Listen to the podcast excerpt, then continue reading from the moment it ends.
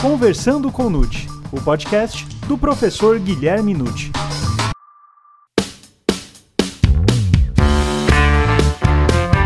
Olá! Neste episódio, o professor Guilherme Nucci tratará da sentença penal. Meu nome é Gustavo Rodrigues e estamos começando agora o Conversando com Nucci, o podcast do professor Guilherme Nucci.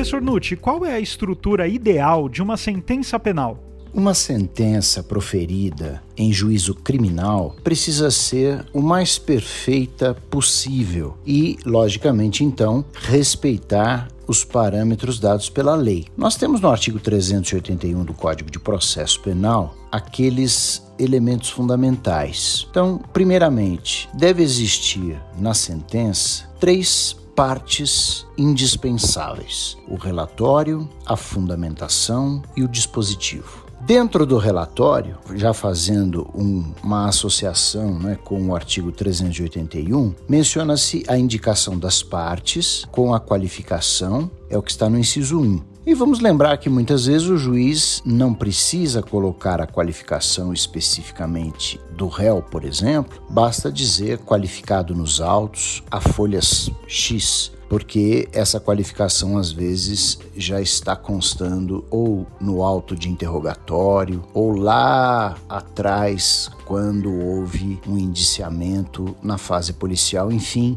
já se tem os dados completos da pessoa do acusado. Então não há necessidade de repetir. Aí depois temos a sucinta exposição da peça acusatória e da defesa do acusado. É o que está no inciso 2 desse artigo 381. Deve-se também mencionar, embora não esteja escrito nesse artigo, todas as provas que foram produzidas né, na sequência do processo. O juiz deve indicar ali: foram ouvidas testemunhas de acusação, de defesa, folhas tais e tais, foi realizada perícia, folha tal, interrogatório, folha tal. Enfim, é sempre importante, inclusive, indicar as alegações finais das partes, que também não está expresso no artigo 381, dizendo em resumo o que pediu a acusação, o que pediu a defesa. Então, esse é o conjunto do relatório. Aí nós passamos para a parte da fundamentação. Ali também não está expresso no artigo 381, mas o juiz precisa iniciar pela apreciação de preliminares. Preliminar é uma questão suscitada por qualquer das partes que pede ao juiz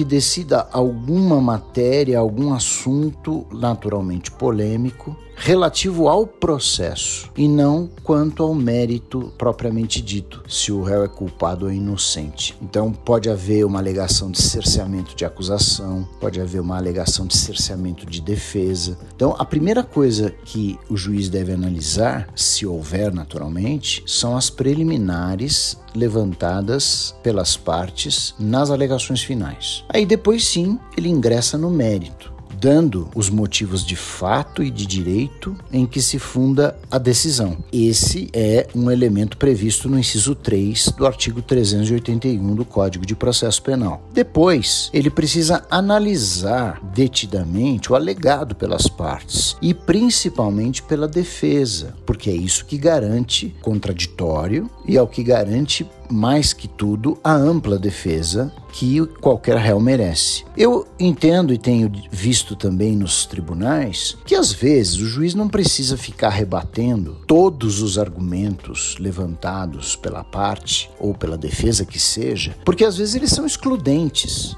Uma vez que você negue uma legítima defesa, você não precisa comentar sobre o excesso de legítima defesa. Se ela está negada, não tem excesso. Então, às vezes, o que o juiz profere em matéria de acolhimento ou rejeição de uma tese já dá por prejudicada a outra. Então é preciso bom senso da parte também para entender esse mecanismo de raciocínio do juiz. Terminada a fundamentação, nós temos ali o arcabouço montado para o juiz então condenar ou absolver. Passa-se então a parte final, é o ante o exposto. Vamos para o dispositivo. Ali, se houver uma condenação, é importante que o juiz diga que o réu será condenado como em curso nos artigos, mencionar quais são, como diz o inciso 4 desse artigo 381. E coloca-se então a pena aplicada e o regime, coloca-se toda a justificativa para aquela pena, então o processo de individualização da pena, com todos os seus meandros, as suas fases, explica devidamente por que chegou àquela pena, naturalmente fixa o regime, explicando também por quê, e depois se há ou não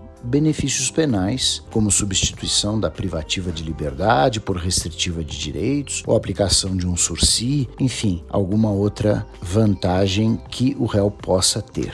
E finalmente ele data e assina. Hoje nós temos essa assinatura feita de maneira até digital nem se usa mais a assinatura por escrito, né, na caneta. Agora, eu aconselho algumas outras formalidades do dispositivo que o juiz deve se lembrar, como temos previsão nos artigos do Código de Processo Penal. Não esquecer, portanto, nesse dispositivo, de quando for o caso, naturalmente, analisando a fixação da pena, incluir agravantes e atenuantes que sejam pertinentes, mesmo que as partes não peçam explicitamente. Né? Aliás, é o que consta até no artigo 385 do Código de Processo Penal. E levar em consideração que, para a pena base, que é a primeira escolha que o juiz vai fazer do quantum de pena, deve analisar todas as circunstâncias do artigo 59 do Código Penal. São oito elementos para serem analisados. E, se houver fixação de multa, além de levar em conta que os dias multa, o número de dias multa, merece acompanhar o mesmo progresso que teve a fixação da pena privativa de liberdade,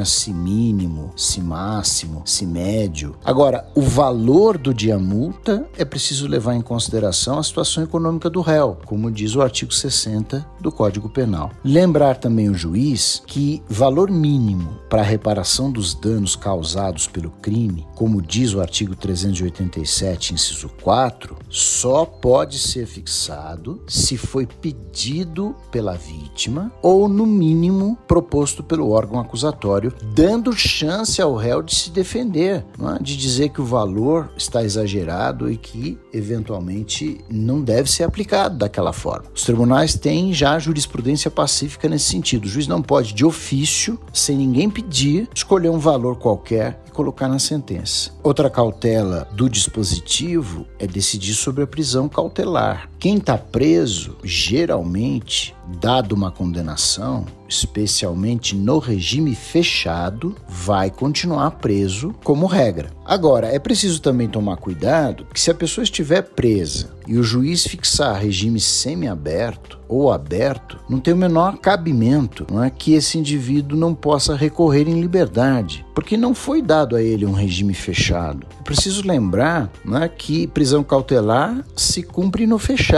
Então, se o juiz já deu semiaberto ou aberto, deixe que o acusado recorra solto. É o mais sensato e que também os tribunais têm cuidado disso com mais cautela. E nunca esquecer de fundamentar essa prisão, é? sempre. Mesmo que ele já esteja preso, fundamente porque vai continuar. Agora, uma situação mais delicada ainda é se ele estiver solto, decretar a prisão para que ele possa recorrer. Muito cuidado, porque aí é preciso existir uma causa nova ou até contemporânea à decisão que está sendo dada. Porque, afinal de contas, se ele aguardou todo o processo em liberdade, por que haveria de recorrer preso? Não se pode levar em conta apenas a quantidade de uma pena, hein? Dizer, ah, agora eu dei para ele seis anos no regime fechado, inicial, então vou mandar prender. Não, isso é antecipação de pena. Você só deve mandar prender como juiz, atuando como juiz, se eventualmente houver uma causa cautelar prevista no artigo 312, que surgiu ali, ao longo da instrução, e você vai considerá-la no momento da sentença criminal condenatória. E finalmente existe a possibilidade de apreciar a detração, que é concedida também lá no artigo 387, quer dizer, o juiz, eu até tenho recomendado quando há um caso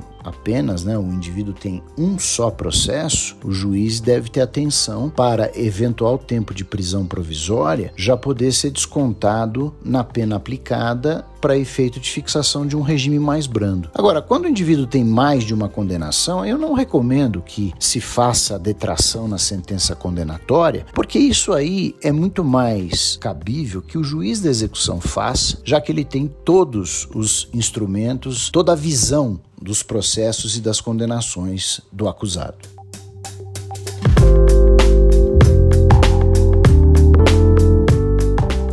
E professor, embora esteja previsto em lei a fixação do valor mínimo para a reparação do dano civil em relação ao crime concretizado, quais os equívocos nesse contexto? Como eu estava dizendo, e já antecipei até na primeira pergunta, embora a lei fale na fixação de um valor mínimo para reparação do dano civil né, em relação ao crime que foi praticado, o legislador errou muito nessa reforma, porque ele não deu procedimento nenhum é? Ele diz apenas que o juiz criminal pode fixar o valor de reparação mínimo, mas não explicou como, não disse se o, o, o, a vítima precisa pedir, como pedir, se o MP pode pedir pela vítima, enfim, ele não, não disse procedimento algum. Outra, outra falha é que, ao dizer que o juiz pode fixar um valor mínimo de ofício, ele simplesmente esqueceu do devido processo legal, ah, não, não previu aí uma ampla defesa, um contraditório. Toda condenação, seja de que espécie for, precisa ter a defesa da pessoa condenada. Então eu não posso posso pensar em condenar um réu à pena de prisão e, ao mesmo tempo, aliás, essa pena de prisão ele contestou, ele, ele teve advogado, ele, ele discutiu, mas de repente, do nada, surge uma condenação civil. Vai pagar 10 mil reais para a vítima. Ele fala, mas por que 10 mil reais e não 5 mil reais e não mil reais? Eu quero discutir esse valor. Então, isso daqui foi esquecido pelo legislador em 2008, quando ele incluiu essa situação. E outra coisa também, né? Essa ideia de fixar um valor acaba não resolvendo nada, porque você acaba remetendo a questão para o civil do mesmo jeito. Se era para economia processual, então não vamos nem falar em valor mínimo, vamos falar num valor justo. Para quê? Para que o indivíduo não precise ir para a esfera civil. Se é para economizar tempo e economizar processo, então faz tudo no crime. Então essa, é, essa história também de valor mínimo não, não é adequada. Outra coisa ainda, nem se falou em indenização por dano moral. Quando se fala em valor mínimo para reparação do dano, nem se toca no, no dano moral, o que é possível, por que não? não é? Em razão do crime, indenizar também o dano moral. E finalmente, há sempre uma questão controversa. Ao falar em reparação civil, nós estamos falando de um direito disponível. A vítima pode ou não pedir uma reparação de dano. Ela não é obrigada. Né? Essa parte é civil, não é penal. Então, questiona-se: poderia o Ministério Público agir como um substituto processual da vítima, pedindo na denúncia uma indenização para ela, a meu ver, ele não tem legitimidade. Então, embora eu tenha dito que, no mínimo, a gente precisaria de um pedido do órgão acusatório, eu sou obrigado a dizer que o ideal nem é isso. O ideal é que a vítima, querendo, contrate um advogado, entre com assistente de acusação e peça a indenização logo no começo do processo.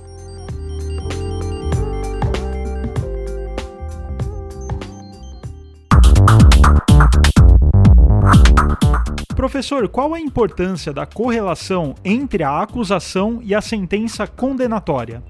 A correlação entre a acusação, a imputação feita ao acusado e a sentença condenatória é de extrema relevância, porque tudo aquilo que o órgão acusatório colocou na peça inaugural ali, olha, fulano fez isso, fez isso, fez isso, precisa estar de acordo com o que o juiz decide. Porque afinal de contas, já existe aquela ideia clara, né, de que o réu se defende dos fatos alegados e não do direito envolvido. Porque lembre-se que no processo penal, o réu tem direito, inclusive, à autodefesa, dif diferentemente do processo civil. No processo civil, ninguém é obrigado à autodefesa. É? Ninguém é obrigado a sentar na frente do juiz e contar a sua história. O advogado faz isso na petição. Agora, no crime, não. É obrigatória a oportunidade oportunidade dada ao acusado, se ele quer usar é outro problema, mas tem o juiz que dar a oportunidade dele se dirigir diretamente ao magistrado contando a sua versão. Então isso é autodefesa, faz parte da ampla defesa. Então este réu se defende dos fatos alegados na inicial. Então se esses fatos forem truncados, se esses fatos forem complicados, complexos, é, ininteligíveis, prejudica a defesa. E eu digo mais, o réu se defendeu daqueles fatos, vamos imaginar que são fatos bem estruturados, ele entendeu e se defendeu. Aí vem a sentença, decide com base em outros fatos que o réu nem teve conhecimento. Então é muito grave. É? A correlação entre a imputação e a sentença condenatória é extremamente importante. É? é preciso que o que foi alegado seja o objeto da fundamentação da condenação, sob pena de cerceamento de defesa. E é por isso, inclusive, que eu tenho defendido o não cabimento da ideia que se tem de uma denúncia alternativa. É aquela história de o réu fez isso ou fez aquilo. Como é que eu vou me defender de uma coisa alternativa? Quer dizer, se o órgão acusatório não sabe direito o que eu fiz, então tem que investigar mais, usar o inquérito para isso, pedir mais provas, fazer é, mais produção atrás do que eu realmente fiz. Não pode chegar para mim que sou réu e falar, olha, você fez isso ou fez aquilo. Quer dizer, na verdade eu estou jogando uma bomba no colo do réu, porque ele que vai acabar me apontando o que eu não descobri. Então eu sou contrário à ideia de uma denúncia alternativa, porque eu acho que fere a correlação da imputação com a sentença, confunde o acusado. Dentro desse campo, a gente também pode falar e lembrar, né, daquilo que se chama emendácio libelli, que é o artigo 383 do Código de Processo Penal, nos termos seguintes: como o réu se defende dos fatos, se o, os fatos estiverem bem estruturados, bem claros na denúncia, a classificação feita pelo Ministério Público pode não bater com a classificação feita pelo juiz, depois na sentença. Mas não tem problema, né? os fatos são os mesmos. Então é aquele velho exemplo, né? É um furto com fraude ou é um estelionato? Se os fatos estão muito bem descritos, não importa que o, o, MP classificou furto com fraude e depois o juiz condena por estelionato ou vice-versa. Então, a classificação não é o mais importante, o mais importante é o fato. Então, isto é que o 383 diz. O juiz pode decidir por uma classificação diferente, desde que os fatos sejam os mesmos. Agora, se houver a chamada mutácio libelli, que está no artigo 384, nós temos aí ter aditamento da peça acusatória, porque temos mudança fática. Então, qualquer fato que mude tem que ser colocado na peça inaugural, mesmo que seja por aditamento, para que o réu então conheça o novo fato e dele se defenda. Eu acredito firmemente que mudança no elemento subjetivo, por exemplo, durante a instrução, isso fica mais ou menos claro, precisa de um aditamento. Quer dizer, eu não posso me defender da acusação de cometimento de um crime doloso e depois ser condenado por um crime culposo sem ter me defendido de uma eventual imprudência, negligência ou imperícia. Porque é um fato diferente, né? Você fazer uma coisa dolosamente e fazer uma coisa culposamente. São elementos subjetivos com características diversas, com espelhos nos fatos de maneira diversa. Então, penso eu que a alteração do elemento subjetivo, se assim for o desejo da acusação, né, alterar porque a prova mostra isso, que promova um aditamento para que o réu possa se defender dessa nova posição que, repito, não é exclusivamente de direito, tem retrato nos fatos. Então, meus amigos, é muito importante essa correlação e é importante que a gente respeite fielmente tanto a emendácio quanto a mutácio nos termos colocados pelos artigos 383 e 384 do Código de Processo Penal. Professor Nutt, a sentença de absolvição no processo penal necessita de indicação da causa? Realmente, no processo penal, diversamente também do processo civil, a absolvição é vinculada. Né? É, eu não, não simplesmente julgo improcedente a ação, ponto. Eu tenho que dizer o motivo Eu tenho que vincular a minha absolvição a uma causa. Essa causa, por óbvio, né, ela tem espelho concreto no artigo 386. Então, se eu digo que absolvo porque está provado que o fato não existiu, veja, inciso 1 desse artigo, eu retiro completamente a possibilidade de se discutir o mesmo fato em outra esfera, como por exemplo na esfera civil. O juiz criminal diz o fato não existiu, então o que, eu vou discutir no civil? Não há necessidade de eu reabrir essa discussão. Agora, por outro lado, vejam, se eu disser que eu estou absolvendo por não haver prova suficiente para condenação, 386, inciso 7, eu não estou fechando a porta para uma discussão em outro processo, como civil, que eu posso reabrir até com outras provas. E outra, a condenação penal é mais rigorosa do que uma avaliação de culpa civil. Então, dizer que eu não tenho prova suficiente para condenar no crime não fecha a porta para uma discussão esfera civil. Daí porque eu tenho que ter, realmente tenho a cautela de apontar lá no 386 exatamente o que eu estou vislumbrando no processo. Então, o réu não foi o autor da ação penal, da infração penal, ou eu posso reconhecer que ele precisa ser absolvido por conta de uma excludente de ilicitude, e isso é importante, pode ter reflexo no civil conforme a excludente, pode não ter, eu tenho que consultar depois a lei civil, mas eu tenho necessariamente que colocar repito, a minha absolvição vinculada sempre a um dos incisos do artigo 386.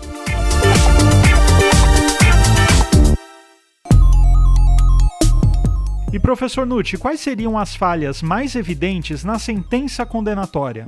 Sob o meu ponto de vista, as falhas mais comuns que a gente encontra numa sentença condenatória, a primeira delas, meus caros, é de fato carência de motivação. Muitas sentenças ficam com uma fundamentação sem uma estrutura lógica ou mesmo com lacunas e você acaba nem entendendo direito qual foi o raciocínio usado pelo magistrado para chegar aquela decisão final condenatória impondo uma pena. Essa é uma das principais situações que eu tenho constatado em sentenças criminais. Agora, o que existe também muitas vezes, é uma motivação que existe, mas é deficiente, né? é uma motivação fraca, mas é uma motivação. Bom, nesse caso, o tribunal pode até suprir dando mais elementos, dando mais consistência. O que eu não concordo, evidentemente, é quando há carência total de um fundamento sólido, o tribunal suprir, porque aí seria suprimento de instância. Eu estou passando por cima de uma instância. Na verdade, eu teria que anular aquela decisão, mandar que o juiz dê outra. Então vamos ver aqui a ausência de motivação tem que comportar nulidade da decisão. Agora, a deficiência da motivação pode até ser contornada pelo tribunal. Uma outra situação que é muito comum é a fundamentação com base em terceiro. Então, abre uma aspas ali e copia toda a alegação final da acusação, por exemplo, né? Isso não tem cabimento, porque você não está raciocinando, né? o julgador não está raciocinando, ele está colando raciocínio do outro. É preciso que o juiz leia, interprete, coloque com as suas palavras o que ele interpretou. Não é, não é uma questão de economia processual isso. Abrir aspas, copiar todo um parecer, fechar aspas e falar tá decidido. É? Isso daí é um copia e cola que é indevido num contexto moderno, contemporâneo, de motivação de decisão. Cada um pensa de um jeito, cada um raciocina de um jeito. Então, isso para mim é um equívoco. Essa sentença tem que ser anulada. Agora, vamos lembrar que sentença no júri não tem que ser fundamentada. Aí também tem o excesso. Né? O jurado decidiu, decidiu. Você não tem que ficar interpretando o que o jurado decidiu, é, é, tentando montar um caso ou usando vários argumentos, conforme disse a testemunha A, B, C, D, F, G. Quer dizer, você não tem que fundamentar. O jurado decidiu, você tem que interpretar os quesitos para aplicar a pena. Então, esse é o trabalho de um juiz do júri. Veja que a fundamentação no júri é a pena, mas não a fundamentação da condenação. Essa é da soberania do júri. O juiz não tem que se imiscuir nesse cenário. Ele tem que ficar fora disso. E professor Nutti, agora para finalizar a última pergunta: quais as recomendações para proferir uma sentença condenatória formalmente correta? Para uma sentença condenatória ser formalmente correta, eu observaria alguns tópicos, dentre os quais alguns eu até já coloquei. Mas, primeiro, eu recomendaria ao juiz que lesse com bastante atenção o artigo 315 do Código de Processo Penal, que foi modificado com a reforma trazida agora pela Lei 13.964 de 2019, mostrando claramente, no, é, no parágrafo 2, em seis incisos, quando não se considera fundamentada qualquer decisão judicial, seja ela interlocutória, sentença ou até mesmo acórdão. Então, é minha, uma recomendação muito importante que eu faço e uso para mim também, é? nos meus votos em acórdãos. Tentar ao máximo fundamentar nos parâmetros dados pelo artigo 315. E lembrar aqueles dados que eu passei a vocês, acho que já logo na primeira questão. Ter coerência para atuar. Cuidado com a prisão cautelar, se fixado um regime semiaberto ou aberto, não manter a prisão cautelar, deixar recorrer em liberdade. Uma prisão preventiva precisa ser reanalisada na sentença condenatória para ver se ela continua ou se não. Então é preciso ver a sua extensão. Se o indivíduo estava solto até a sentença condenatória, não tem cabimento mandar prendê-lo só por conta de aplicação de pena. É preciso ter surgido um fato novo. O juiz tem que ter um critério, é muito importante para fixação de pena. A escolha da pena base leva oito requisitos dos 59. Os juízes precisam criar o seu critério. Né? Os juízes precisam mostrar aos réus que eles têm um critério e que não é ao acaso é? e, e, fixa a pena assim. Hoje eu estou de bom humor, então a pena base vai ficar baixa. Amanhã eu estou de mau humor, ela fica elevada. Tenham um critério, é o que eu acho que todos os juízes precisam ter para essa escolha. Também devem ter um critério do quanto vale uma agravante ou uma atenuante. Né? E outra, quando for fixar uma prestação pecuniária, lembrar da vítima. Porque muitos fixam prestação pecuniária direto para a entidade social, mas a gente tem que lembrar que tem a vítima. A vítima é preferencial para receber essa prestação, até porque essa prestação tem um caráter indenizatório. E finalmente eu diria, meus amigos, que todo juiz deve ser um magistrado atualizado. Então, não adianta ficar citando jurisprudência de 20 anos atrás, só porque já está no computador ou porque alguém coletou, jogou lá e eu vou repetindo, repetindo, repetindo, porque fica sem nexo, não é? Aquela posição pode estar superada já. E, e eu estou citando seguidamente. Vamos atualizar a jurisprudência, vamos atualizar a doutrina. Não tem necessidade, hoje com a internet, a facilidade que tem de pesquisa, de nós citarmos coisas antigas e algumas dicas que eu dou sempre para a, a, a menção que se faz as citações fora de contexto, que a gente percebe que simplesmente não se adaptam né, àquele caso, e finalmente repetição de muitos termos que acaba empobrecendo a linguagem de uma sentença penal condenatória ou absolutória. São algumas dicas apenas que eu dou, não só como é, magistrado que fui de primeiro grau e dei muitas sentenças, mas agora também em segundo grau analisando as sentenças de vários colegas. Então são essas as ideias que eu trago em relação à sentença penal.